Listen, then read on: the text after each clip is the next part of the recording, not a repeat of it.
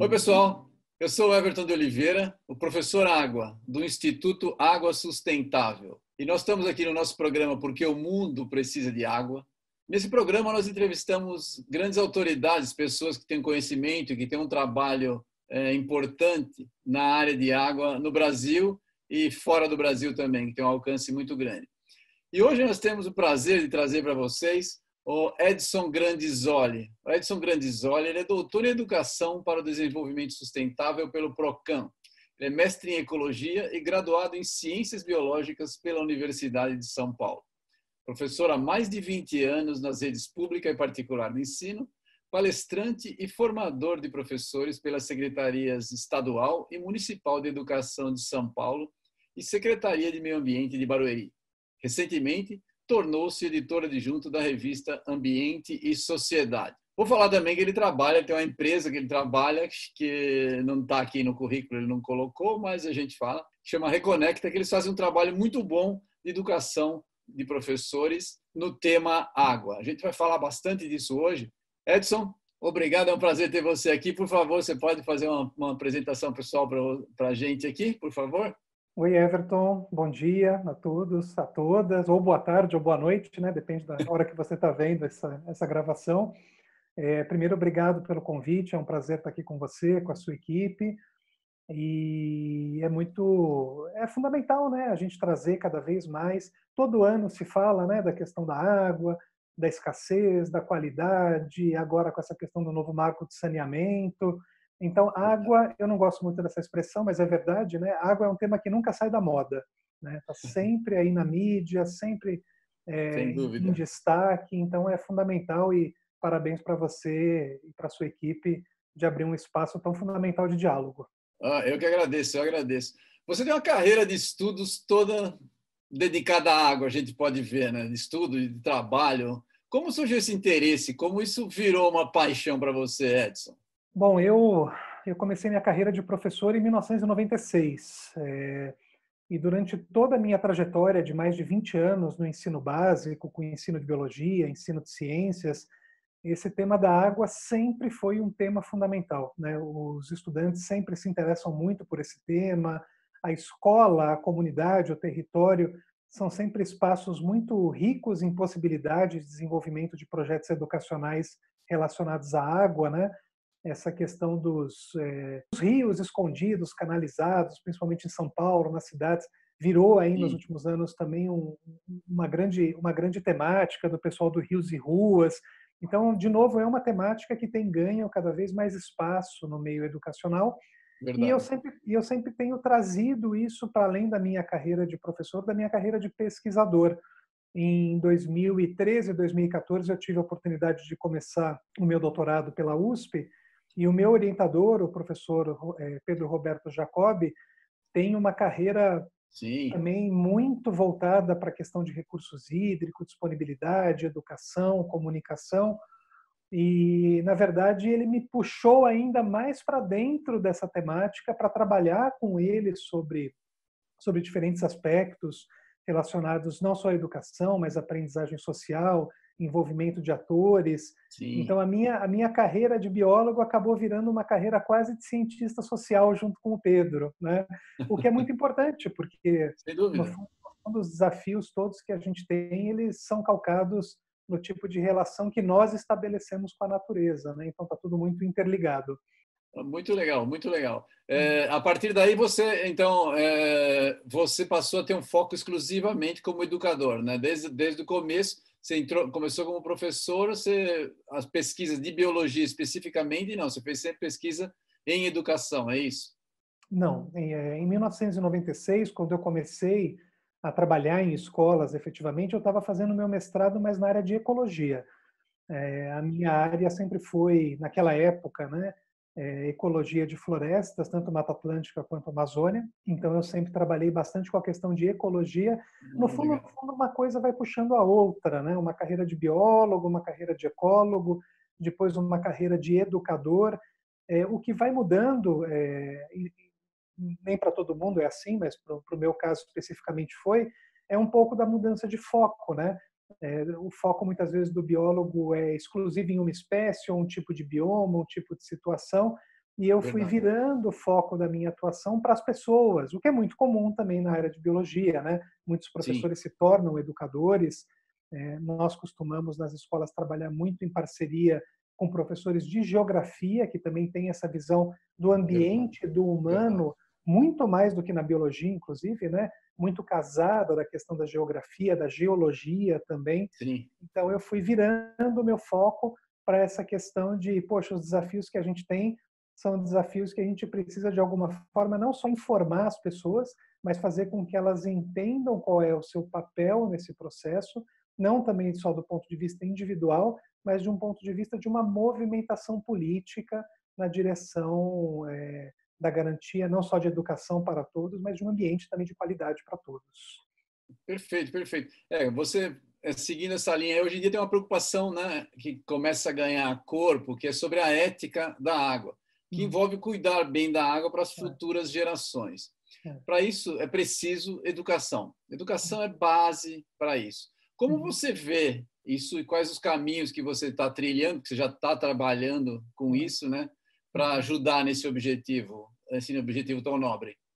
É, eu acho esse tema é fundamental, né? Porque eu, eu, gosto muito de uma ideia que era muito trabalhada na década de 70, década de 80, talvez até antes, é, da, da, questão dos commons, né? É, dos comuns. É, o, o, que nós temos no planeta que é comum a absolutamente todas as formas de vida, né? A água é uma delas. É Sim. ponto pacífico de todo o discurso, né? Da água ser fundamental para todos os ambientes, mesmo no deserto, né? Para todos os ambientes, todos os biomas, os seres vivos.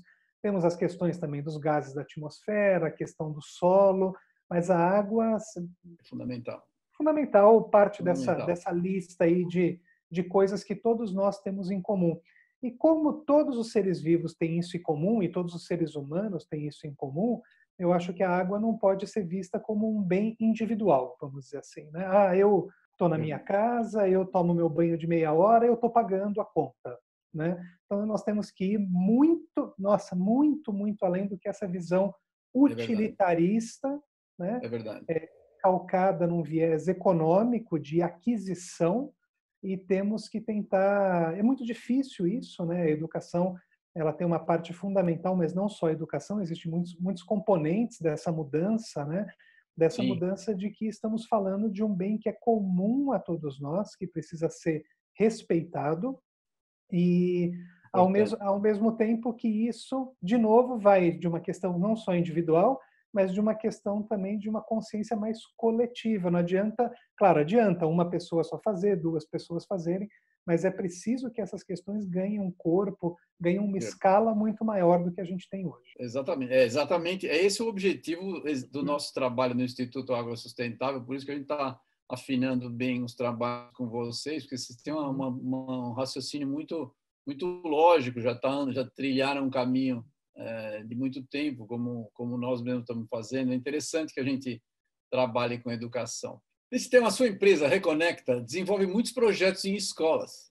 Você poderia nos falar um pouco da importância desses projetos? Como os professores podem trabalhar a água, né, o tema água e sustentabilidade de forma didática para despertar o interesse dos alunos, para que não seja aquele negócio despejar só uma informação cansativa? É, esse é um ponto muito importante, né? Não basta ter clareza das temáticas e da importância das temáticas, mas como essas temáticas vão ser trabalhadas é, no sentido de realmente gerar uma transformação nas pessoas e no local onde elas estão, né? É muito importante lembrar é, que os alunos não vivem na escola, eles vão levar isso para casa, para a comunidade, para os pais, para os irmãos, quer dizer, é, todo estudante, todo professor acaba de alguma forma se tornando um agente multiplicador é, de boas mensagens no caso Totalmente. da sustentabilidade, né? Totalmente. Então, de, é, então, de novo, o, o, tema da água, como o tema da energia, como o tema da, das hortas nas escolas, que dialoga muito com a questão da água, né, o tempo todo, Sim, né? Totalmente, totalmente. A, a questão da é, a água, energia e resíduos é a trilogia que as escolas mais querem trabalhar, né? E a questão da água, quando a gente trabalha, a gente procura muito estimular com que os professores desenvolvam é, projetos. Né? A gente acredita muito na questão de utilização de metodologias ativas e principalmente em questão de aprendizagem baseada em projetos. Né? Sim. Então, é. às vezes fica difícil a gente explicar para uma escola o que a gente faz, porque no fundo o que a gente faz é ajudar a escola a construir um processo de transformação. Né? E o processo de transformação ele é daquela instituição, típico daquelas pessoas, daquele contexto, né? Então, o trabalho com água numa escola periférica é muito diferente do que o, trabalho com água, ou normalmente é diferente do que fazer um trabalho com água numa escola AA, né, de elite, né? Sim. Ah, as visões são muito diferentes dos processos, né? É, então é muito importante construir esses projetos muito em conjunto com a comunidade. Então a gente é, com o nosso expertise em sustentabilidade, a gente colabora nessa direção, dessa construção coletiva.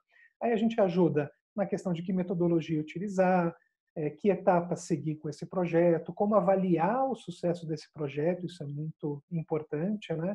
Sim. E, e o tema da água, a gente, nossa, a gente já trabalhou de várias maneiras, mas a gente leva muitas experiências também simples que muitas vezes o professor não conhece, os alunos não conhecem, de pegar um jardinzinho na escola, fazer um buraco, colocar um papel filme para ver a água condensando no papel, né, que o solo está tá cheio de água, ver, ver é. água onde muitas vezes ela existe e as pessoas não sabem, né? concretizar essa água na vida das pessoas, a questão da água em absolutamente tudo que a gente tem à nossa volta, né?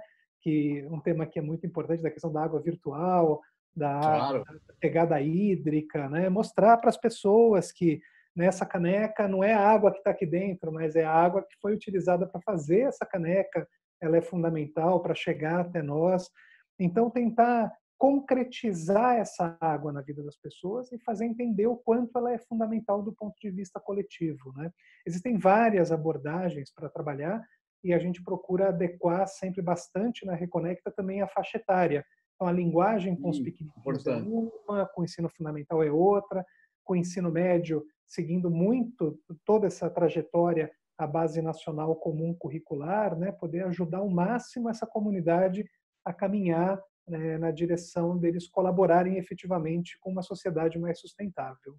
Ah, muito legal. Escuta, você poderia dar um exemplo para a gente de, de, de, de, abordagens diferentes de uma escola da periferia e de uma escola AA, como você mencionou? Você conseguiria dar algum exemplo bem, bem visível para quem está nos ouvindo, está uhum. nos assistindo?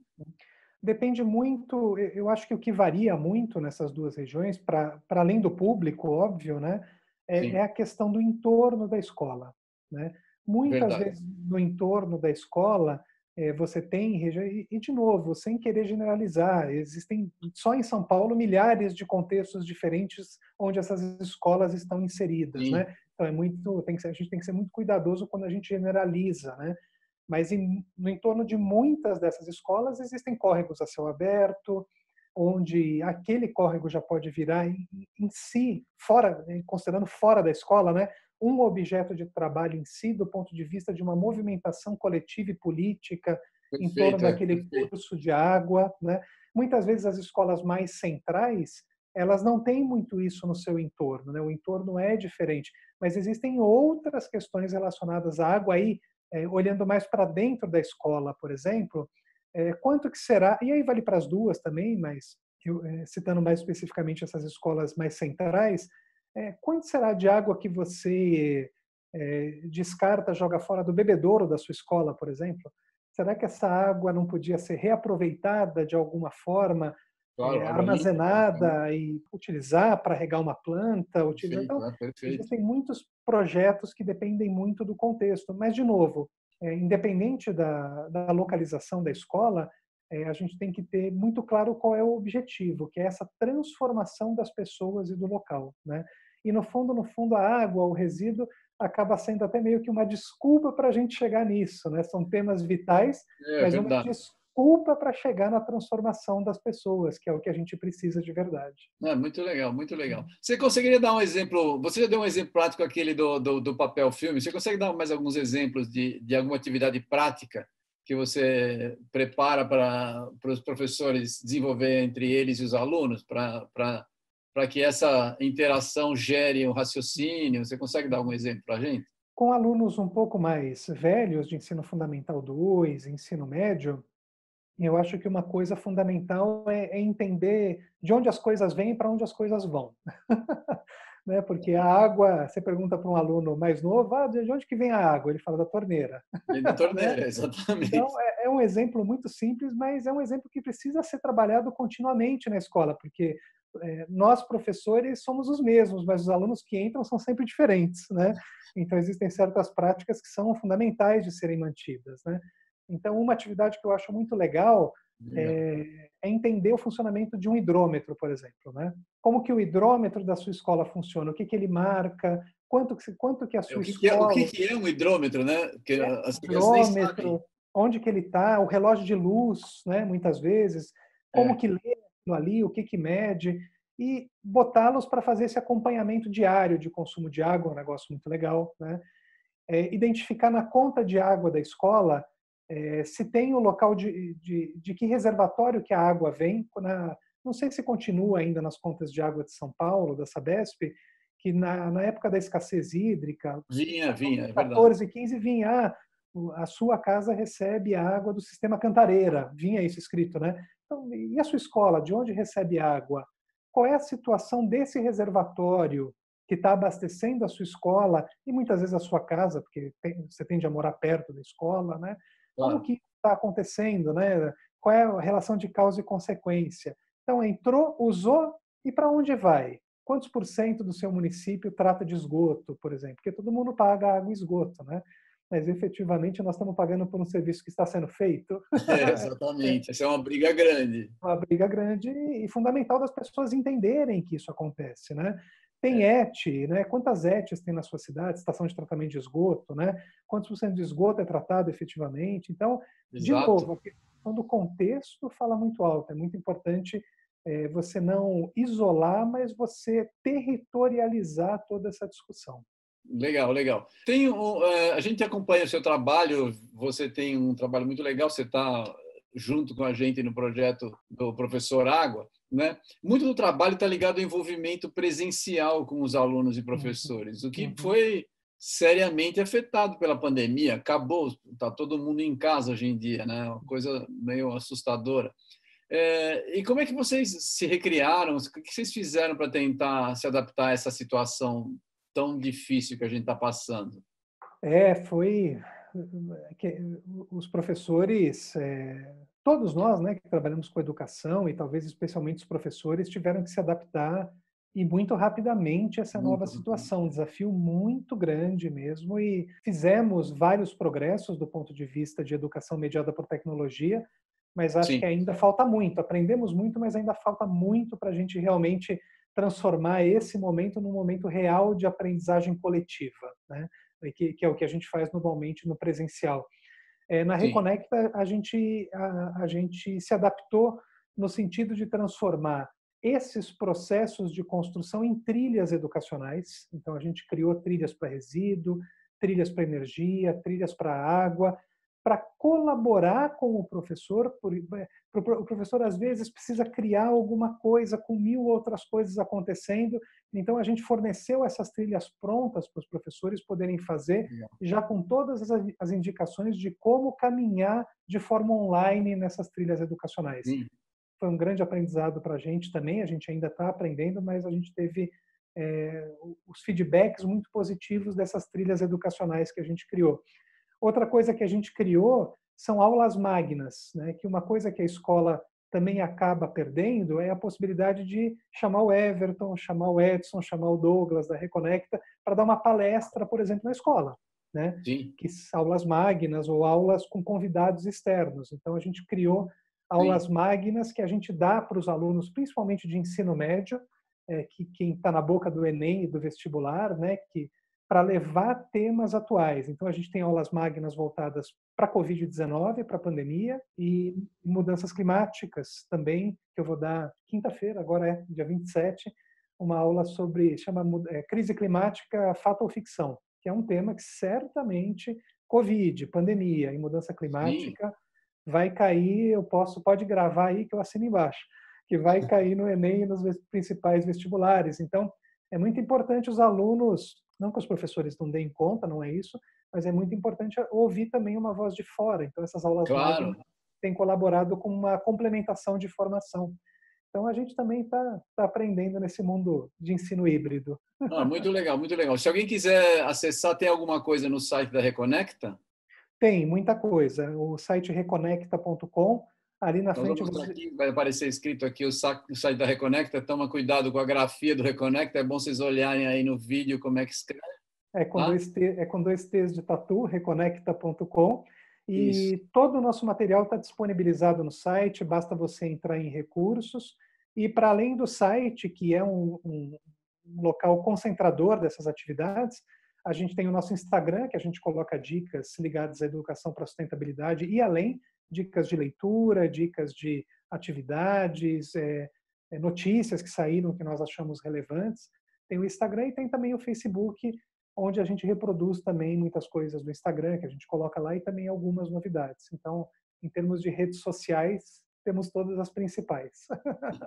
Não, legal, legal. É, eu recomendo, eu recomendo quem está interessado na área da educação dá uma olhada no material deles, é muito legal. A gente está tá trabalhando em conjunto. Não tenho como recomendar mais. Vão lá, cliquem, assistam, vejam o material, vocês vão se divertir e vão aprender. Como essa, vocês, então vocês fizeram esse trabalho? Esse trabalho está sendo feito, como você próprio falou, durante a pandemia. Todo mundo, todos nós tivemos que nos recriar de alguma forma e, e, e fazer alguns experimentos.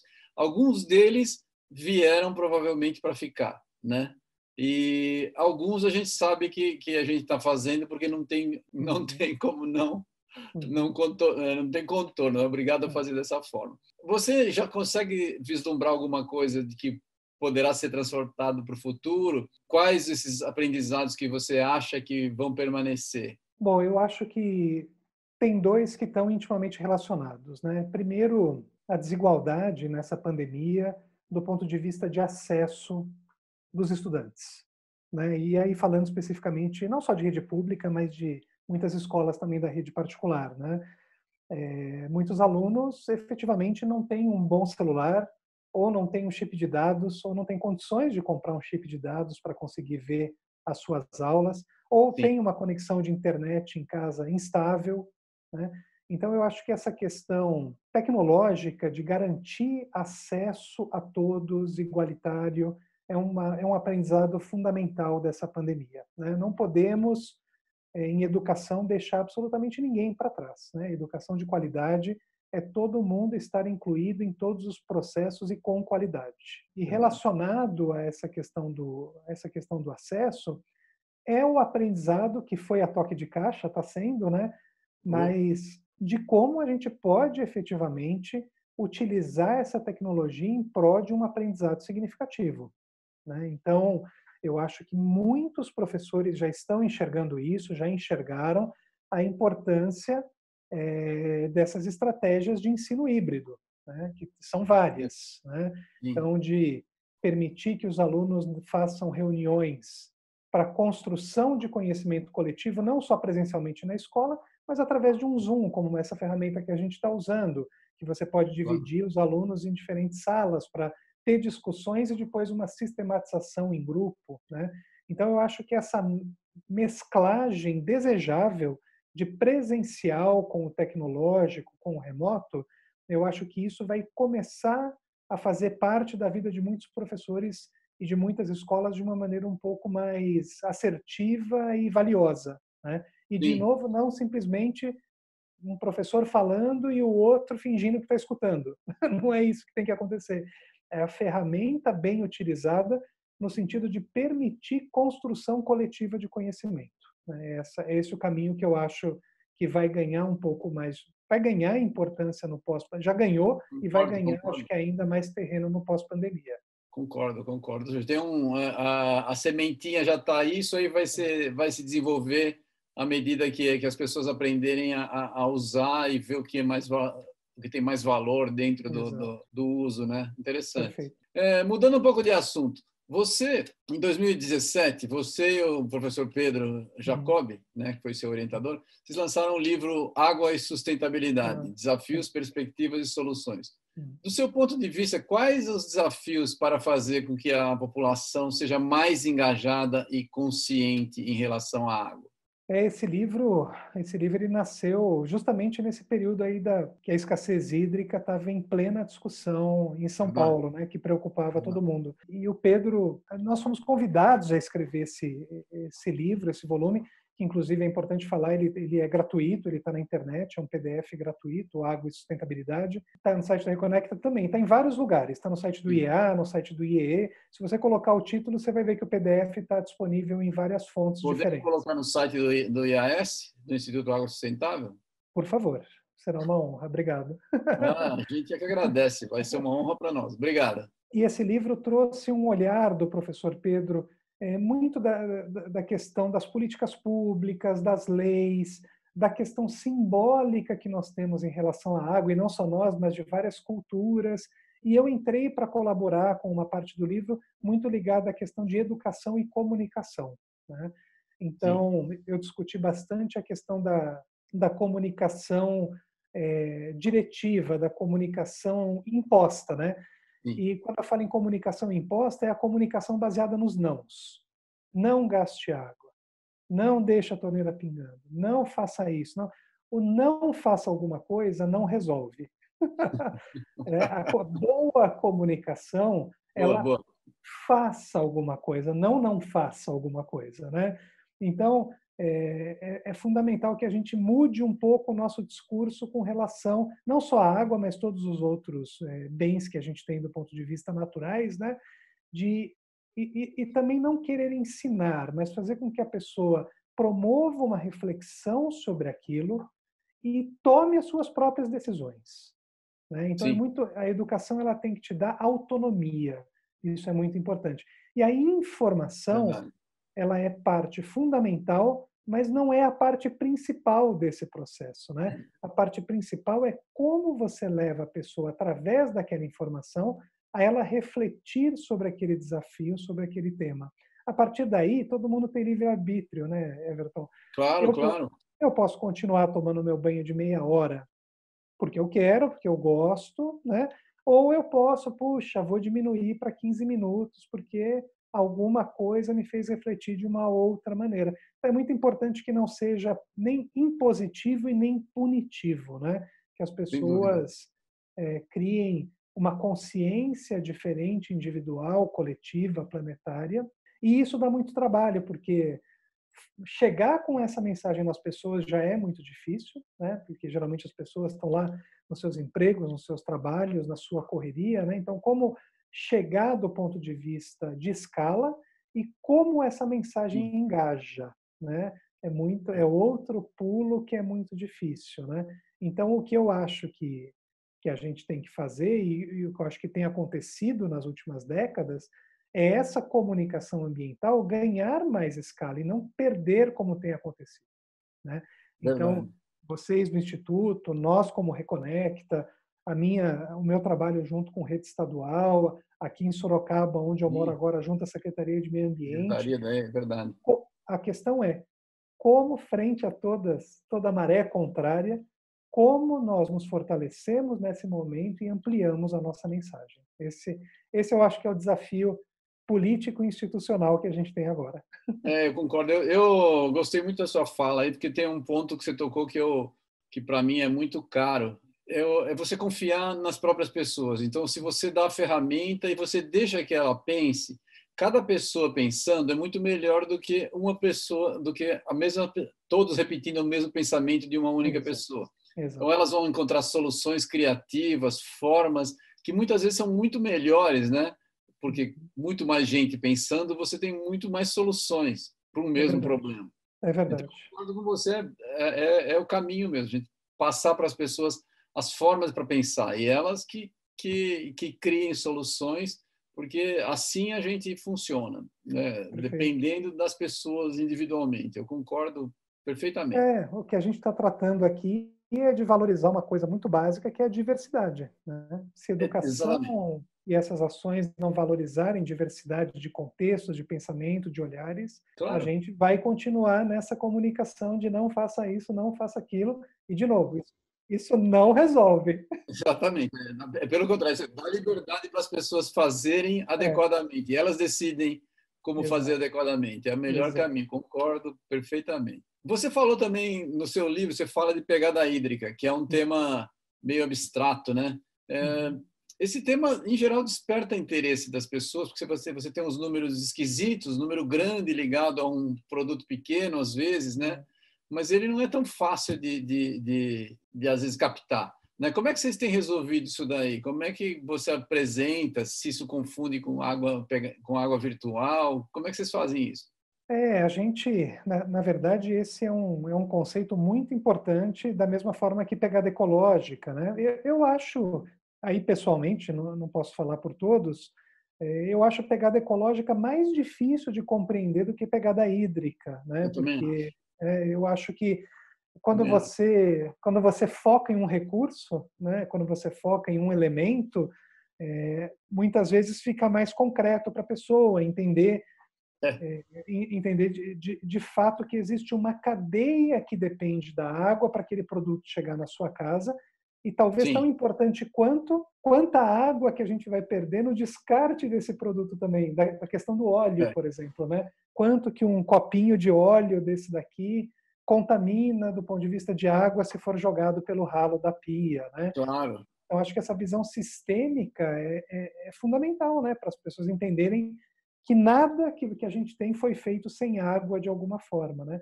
E aí pensar de onde vem essa água, como ela foi utilizada, se a indústria, a fábrica, os meios de produção em geral tem um Sim. pensamento mais circular com relação a essa água. Eu, eu levava meus alunos no interior para entender um pouco a indústria de produção de suco. Explica um pouquinho o pensamento ah. circular, só para quem não sabe. O, eu, eu, tenho trabalhado muito com essa ideia de economia circular, né? que é um tema, de novo, como muitos em, em questões de sustentabilidade, meio ambiente, não é um tema novo. Criou-se essa ideia lá na década de 70, né, do claro. circular economy, né? E ainda nós estamos engatinhando com essa ideia, né? A, a, existem muitos preceitos da economia circular mas um desses é justamente a, a não gerar lixo, basicamente, né? Que o é lixo é um erro de design. Isso se fala muito em economia circular. Né? Então, aquela água que está sendo utilizada para fabricar um determinado produto, é, ela passou por aquele processo e a tendência dela é ir para o esgoto. Será que, será que é necessário? Será que a gente não pode pegar essa água purificá-la, ou muitas vezes nem precisa purificá-la, e ela voltar para o processo de produção novamente, né? É daí que vem essa ideia da circularidade, né? Como que Perfeito. a gente otimiza a reutilização, o reaproveitamento de produtos que normalmente são descartados, né? Lixo vale ouro, a gente tem que botar isso na cabeça, né? Tudo que a gente é. joga fora, a gente está jogando dinheiro, água, está emitindo gases, claro. né? E está causando impacto de alguma forma. É legal, é verdade, é bem isso mesmo. É o que a gente falou no, no caso lá do o primeiro vídeo do professor do professor Água, aquele do dinossauro, né? Exato. Que toda a água do planeta é a mesma. Exatamente. Você está sempre reutilizando a água, né? Exatamente. né? E, então, e por que não trazer isso para uma escala menor, né? Sua, do seu dia a dia, exatamente, dia -a -dia. da sua empresa, da sua casa, no seu Exato. uso, exatamente. É esse, exatamente. essa é a forma. Mas aí é o caminho da gente dar uh, dar as ideias e as pessoas raciocinarem e, e acharem solução. Muito legal, muito legal. O nosso programa chama O Mundo Precisa de Água, que é uhum. também o moto do, do nosso Instituto Água Sustentável. Né? Uhum. Como você vê isso, particularmente no Brasil? Tem uma, tem uma questão, é, de novo eu entro no, no, no tema da desigualdade. Né? Eu acho que tem as desigualdades regionais ao acesso à água de uhum. qualidade. Né? É, às vezes, bairros vizinhos. Tem condições distintas. Muito distintas. Né? A gente pode pegar é. isso, por exemplo, em São Paulo, né? nas divisas de bairros muito ricos, com, com periferias, onde o acesso à água de qualidade é muito diferenciado. Ao mesmo tempo que a gente pode extrapolar dessas questões mais locais, é, do ponto de vista, vamos falar aí de nação, nacional, né? É, de entender que no Brasil, onde tem mais pessoa é onde tem menos água né, na região sudeste, que é onde a gente tem a maior parte da concentração, principalmente no litoral, nas grandes capitais, é, são as regiões onde a gente tem mais dificuldade de acessar água de qualidade. Né? Claro. Não há água se não há floresta, e o que a gente mais derrubou na, em São Paulo foi floresta, né? Por isso que a gente tem problema de água mesmo, né? A, a perda dos ambientes florestais, né? Nos leva a essa carência de água diretamente, né? E onde a gente tem mais água é onde a gente tem demograficamente menos pessoas, que é no norte. Né? Não, não quer dizer. Na, na, no Amazonas, na Amazônia, onde a gente tem mais água, não quer dizer que a condição de água de qualidade deles lá seja melhor. É diferente. Tem mais água, mas muitas vezes, de novo, o acesso Sim. a essa água de é, qualidade. Quer dizer, quantidade, é, quantidade não reflete qualidade, é verdade. Então, é verdade. tem essa desigualdade, tanto local, regional, quanto essa desigualdade e, é, nacional, né? Então isso tem que ser pensado. Não estou querendo dar ideia de criar cano e trazer água da Amazônia para cá. Eu acho que é viável, não é isso. Mas das pessoas é, visualizarem o nosso país, que onde nós estamos, a maior parte das pessoas, nós temos dificuldades sérias de acesso à água de qualidade. Né? Sim, sim. Você pega, mesmo você pega a cidade de São Paulo está em cabeceira de rio, a Curitiba está em cabeceira, né? O Rio Tietê é gigante, mas ele é gigante lá para frente, né? Aqui, é aqui, na cidade de São Paulo, onde, onde eu particularmente vivo, né? Ela não tem essa quantidade de água imensa que as pessoas imanam. Porque você pensa no Rio Tietê no estado, né? É outra conversa. É verdade. É bem isso. Muito legal, muito legal. Você tem acompanhado o, o, os trabalhos nossos do, do professor Água, do projeto, e tem participado. Você tem alguma expectativa? Como é que você acha da participação de vocês, que são extremamente importantes, que têm uma, uma vivência grande no assunto? Qual a sua expectativa? Como você acha que eles poderiam ajudar? Bom, de novo aí eu acho que é, é uma questão da gente pensar em múltiplas estratégias, né? Os vídeos eles têm uma qualidade impecável, tanto do ponto de vista de produção como do ponto de vista de informação. E, e aí de novo, né? Como essa informação ela pode ser utilizada da melhor forma possível em um processo de construção de novos conhecimentos, né? É, não dá para a gente ter um videozinho do professor Água de São Paulo, outro do Amazonas, outro do Nordeste, outro da transposição de São Francisco, até dá, né? mas ah. é, é, existem informações, como as que a gente está tratando aqui muitas vezes, que são importantes e são gerais, que a gente que precisa que as pessoas conheçam, né? Serve para todos, é verdade. Então, como que essa informação que vocês estão trazendo tão bem, a gente pode traduzir dentro de um processo educativo e que leve as pessoas a pensarem desse ponto de vista mais geral, mais global e ao mesmo tempo transportarem para a sua realidade. Né? Então, acho que os vídeos, junto com planos de aula de qualidade, junto com bibliografias complementares, né, com possibilidades de construção, quem sabe, né, até entre escolas, né, a gente Sim. tem um site onde as escolas possam dividir as suas experiências é, frente aos vídeos do professor Água e dos planos de aula que a gente está criando, né? E de Sim. novo, né, para que isso ganhe uma escala e uma repercussão que gere efetivamente transformação. Então, acho Sim, que são... mais os, podca os podcasts, as entrevistas. Né? Tudo, uma... é um, tudo é um conjunto possível é, para gerar essa autonomia e essa transformação nas pessoas. Ah, muito legal, muito legal. Olha, o papo está excelente, mas a é. gente, como sempre, tem uma restrição de tempo. É, eu gostaria de agradecer imensamente sua participação, Edson. Muito legal bater um papo contigo.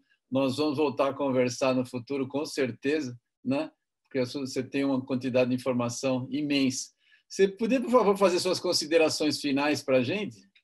É, eu acho que a gente está vivendo um período de muita exceção, né? de muitas dificuldades, muitos desafios. Eu acho que nesse momento uma uma mensagem que eu tenho passado em alguns momentos é puxa, nós que temos o privilégio de estar em casa, né? Porque nem todo mundo pode estar em casa todos os Verdade. dias, né? Nós Verdade. que temos o privilégio de estar em casa, como que será que os nossos olhos para o consumo, de uma forma geral, mudaram? Será que nós estamos consumindo mais, estamos consumindo menos?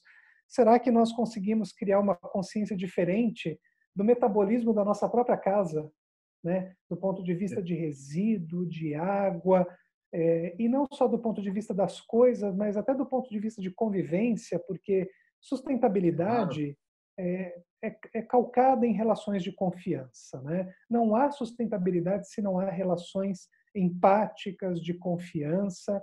Perfeito. Então, acho que a gente está num momento de privilegiado para quem pode estar em casa e ficar em casa, né? de conviver mais com as pessoas que ama, né, no dia a dia, né, poder trocar mais ideias, olhar, ficar mais junto, ao mesmo tempo que você pode entender um pouco melhor o planeta pela sua casa, né?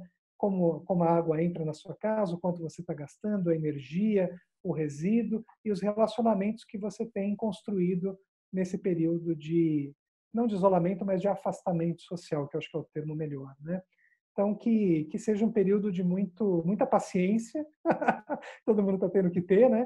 Mas, ao mesmo é. tempo, de muita, muita aprendizagem boa para o presente e para o futuro. Acho que é isso que eu tenho para falar agora. Ah, muito legal, muito legal. Eu, eu agradeço muito a sua participação, Edson. Foi muito legal ter você aqui com a gente. A gente vai fazer uma grande divulgação, porque o seu trabalho é excelente. Tá? Eu desejo muito sucesso para vocês da Reconecta e que as mensagens boas que vocês têm trabalhado tenham um alcance gigantesco. Obrigado pela participação. Everton, foi um prazer enorme poder dialogar com você de novo e obrigado pelo convite. Estou sempre à disposição de vocês. Obrigado, gente. Então, e vocês acessem o site da Reconecta, tá bom? E vocês vão ter muita informação importante. Se você é educador, contacte o Edson, por favor.